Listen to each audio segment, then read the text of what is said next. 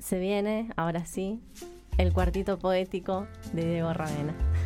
Muchas gracias, compas. Eh, hoy vamos a ir con Luciana Reif, poeta que nació en 1990 en Lanús, Buenos Aires.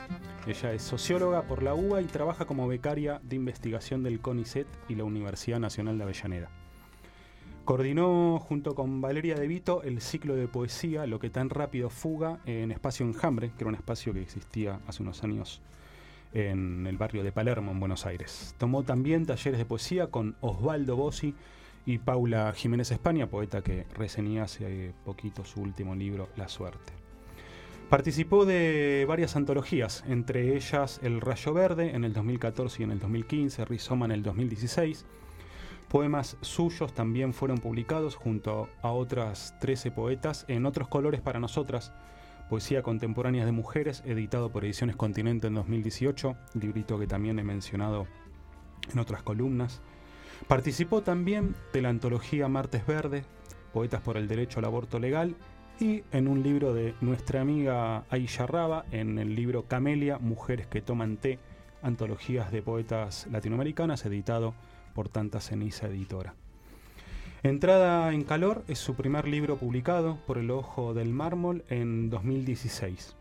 Y en 2017 ganó el premio a la creación joven otorgado por la Fundación Loewe, calculo que se pronuncia así, por su segundo poemario Un hogar fuera de mí, editado eh, por la colección Visor de Poesía en 2018, libro que vamos que voy a estar reseñando ahora. Sobrevuela este poemario ese poderoso apotegma feminista que plantea que lo personal es político. En efecto, los poemas muestran el entramado que enlaza nuestra cotidianidad con lo público, pero no porque se trate de exponer nuestra intimidad como si fuera un espectáculo, sino porque muestra o deja en evidencia que de lo privado conlleva un impacto social. Los poemas de Luciana dan cuenta de una intimidad en permanente diálogo con la época, y lo hace de la única manera en que se puede hacerlo, intempestivamente, yendo a contrapelo del sentido común y exponiendo su opacidad. No lo hace entonces desde la complacencia o la mera descripción, sino desde una subjetividad irreverente que la desplaza de los mandatos establecidos. Hay, además, una poética del cuerpo, entendiendo por ello que los poemas, por usar una bella expresión del filósofo Michel Serres, funcionan como vehículos de potencia de lo que éste quiere o puede como si se tratara de pensar la propia identidad desde lo ajeno, para establecer las necesarias dependencias con el mundo. Sus poemas hablan del amor, del sexo, de los temores, la violencia y el deseo que atraviesan el cuerpo. Aparecen así entonces el padre y la madre, los novios, la pregunta por el amor, la experiencia del desamor, la violencia, los temores y el desengaño, pero también la empatía como con esa madre que también está cansada de trabajar, o como en ese poema donde una mujer espera el colectivo en Plaza Constitución y los hijos la rondan como insectos diminutos y entonces piensa en su maternidad. Dice en un fragmento de ese poema, son la violencia con la que fueron concebidos, por su cuerpo joven y brillante, en el colchón de un cuarto cualquiera, sus piernas abiertas, el forro de su chico sin forro Total, no importa. Total, te acabo donde quiero. Ahora vuelve a su casa en colectivo. Piensa en la cena y se abstrae. Tal vez sin querer se olvide a un hijo en el asiento. Es interesante porque Luciana no le teme a la incorrección política, a la incomodidad. Por eso una mujer puede olvidarse un hijo, o puede también, como en otros poemas, exponer la sexualidad de sus padres o hablar de la suya propia con crudeza. También decir que desea chicos que no temen ser delicados o que tiene miedo cuando está con su novio. De repente me encuentro imaginando una posible forma de escapar. No tengo razón para pensar en eso, pero lo hago. Cientos de mujeres fueron asesinadas este último año. No entiendo por qué este chico no habría entonces de meterme un palo entre las piernas. La violencia aparece como un vínculo constitutivo ajeno a las distinciones de sexo o género. Porque lo que es potestad del sistema heteropatriarcal de nuestra sociedad no es la violencia, sino el uso, el poder que de ella y que el hombre ejerce sobre la mujer para abrir su cuerpo y el de cualquier disidencia para someterles. Dice en otro fragmento de un poema, yo tenía ocho años ese mediodía, que volví a casa llorando. Un chico del colegio me arrinconó en el pasillo, me agarró fuerte de las muñecas y besó mis labios. Cualquier ser es un demonio, si no es una la que decide abrir las puertas de su cuerpo.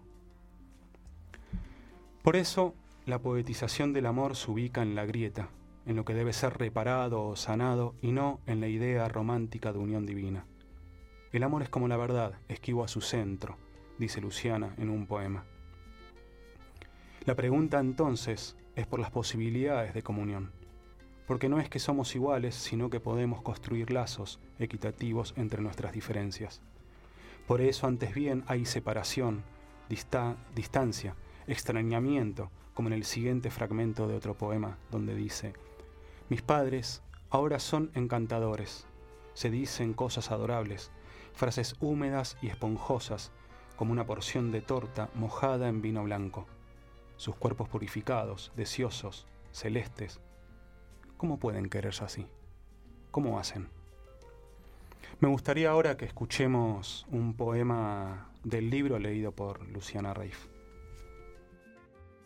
Si quisieras tocar el núcleo del amor, si dejaras caer todo el peso de tu espalda sobre él, o mejor dicho, si pusieras tus manos en ese fuego, estoy segura, te quemarías. Es como si abrieras un cuerpo para conocer a una persona, los órganos dispuestos sobre la mesa, las cortinas corridas hasta llegar al hueso. Matarías en ese acto, dejarías todo deshecho. El amor es como la verdad, esquivo a su centro. No se puede mirar directo la luz del sol o dejar la cabeza mucho tiempo bajo el agua. Quédate ahí, mira de lejos, rodea su centro como si bailaras. No somos científicos buscando verdades microscópicas. Deja que el amor falle, que refulja en lo que tiene de inexacto. Si me abrieras el corazón ahora, si me hicieras la autopsia descubrirías un millón de mentiras dichas en su nombre. Nada dice lo imperfecto de lo mucho que nos cuidamos. Nada dice lo imperfecto de lo que nos cuidamos. La poética del cuerpo se enlaza a una lógica de la sensación, porque un cuerpo es una casa o porque, como los girasones, los cuerpos se abren sutiles al compás del calor. Allí, en esa sensibilidad cargada de furia, el cuerpo encuentra el espacio para la desobediencia, para recorrerse de lo que se espera de una mujer. Estoy cansada de ser la otra del éxito, dice en otro poema. Estoy cansada de esos hombres. Quiero brillar, no ser la luna que resplandece con la luz ajena. La desobediencia rompe la homogeneización de los hombres, crea comunidad y establece formas de relacionarnos de otra manera, de imaginarnos. Henry Thoreau decía además que pertenece tanto al sujeto como a la historia. No es extraño entonces que aparezca en un hermoso poema la figura de Juana de Arco, porque la desobediencia es para aquellas que rompieron los mandatos establecidos. Dice el poema, voy construyendo la soledad como un galope. Soy Juana de Arco, bella y majestuosa arriba de mi caballo. Alrededor mueren y renacen los hombres. No es su amor lo que me hace valiente, es ser quien soy a pesar de ellos, conservar en mi centro un corazón capaz de dar batalla. Indomable. Así es la poesía escrita por Luciana Reif en un hogar fuera de mí, íntima y sin estridencias, mas no por ello ausente de su época. Por el contrario, sus poemas están profundamente arraigados en la cultura y su tiempo, lo que da cuenta de que en su máxima expresión la poesía quizás sea algo más que un mero vehículo estético. Vamos a escuchar eh, otro poema leído por Luciana en oportunidad también de recibir el premio que le dieron por, por un hogar fuera de mí. Le pido a mamá que me espere despierta. Llego tarde a casa después del trabajo. El colectivo tarda en venir. A esa hora viajamos todos apretados y con sueño. No quiero cenar sola, no me gusta, por eso le pido que retenga unos minutos el cansancio, que lo guarde en un pañuelo, que no lo suelte, que tampoco se despabile. Yo también estoy cansada, balbucea a veces. y nos peleamos por ver quién trabajó más, quién limpió los pisos o quién fue a hacer los mandados. Somos dos mujeres que viven solas y nos peleamos por ver cuál es más mujer, quién se pone al hombro la familia, pero en definitiva las dos tiramos para el mismo lado. Después me marca, ¿para qué te esperé si ahora estamos acá gritando? Tenés razón, mamita, le digo, refregando mi cara en su hombro mientras le beso el dorso y la palma de la mano. El dorso para que el beso huele y nos cuide desde el cielo, la palma para que lo guarde consigo y se lo lleve a la cama. Dijo mi cara y acá dice mi Escuchábamos a Luciana Reif, sí, efectivamente. Dice, claro, eh, venía leyendo el poema y dice, em, leyó refregando mi cara y acá dice mi cabeza. Son, a vos a veces comentás, ¿no? Que por ahí hacen modificaciones con posterioridad. Yo eh, pienso que quizás cuando le dieron el premio ella presentó una versión y después cuando la Mm. editorial decide editarlo le, debe hacer, o probablemente yo también, ¿no? Se pueden siempre hacer eh, correcciones. Para mí es una gran poeta, eh, merecidísimo premio. Eh, ahora vi algunas cosas nuevas y poemas nuevos que está escribiendo, que la verdad que tremenda, tremendo, tremendo. Pasó por este cuartito número 29, Luciana Reif, Un hogar fuera de mí, y no podía ser de otra manera, nos vamos a ir escuchando Antipatriarca de Anita Tijoux, otra grosa.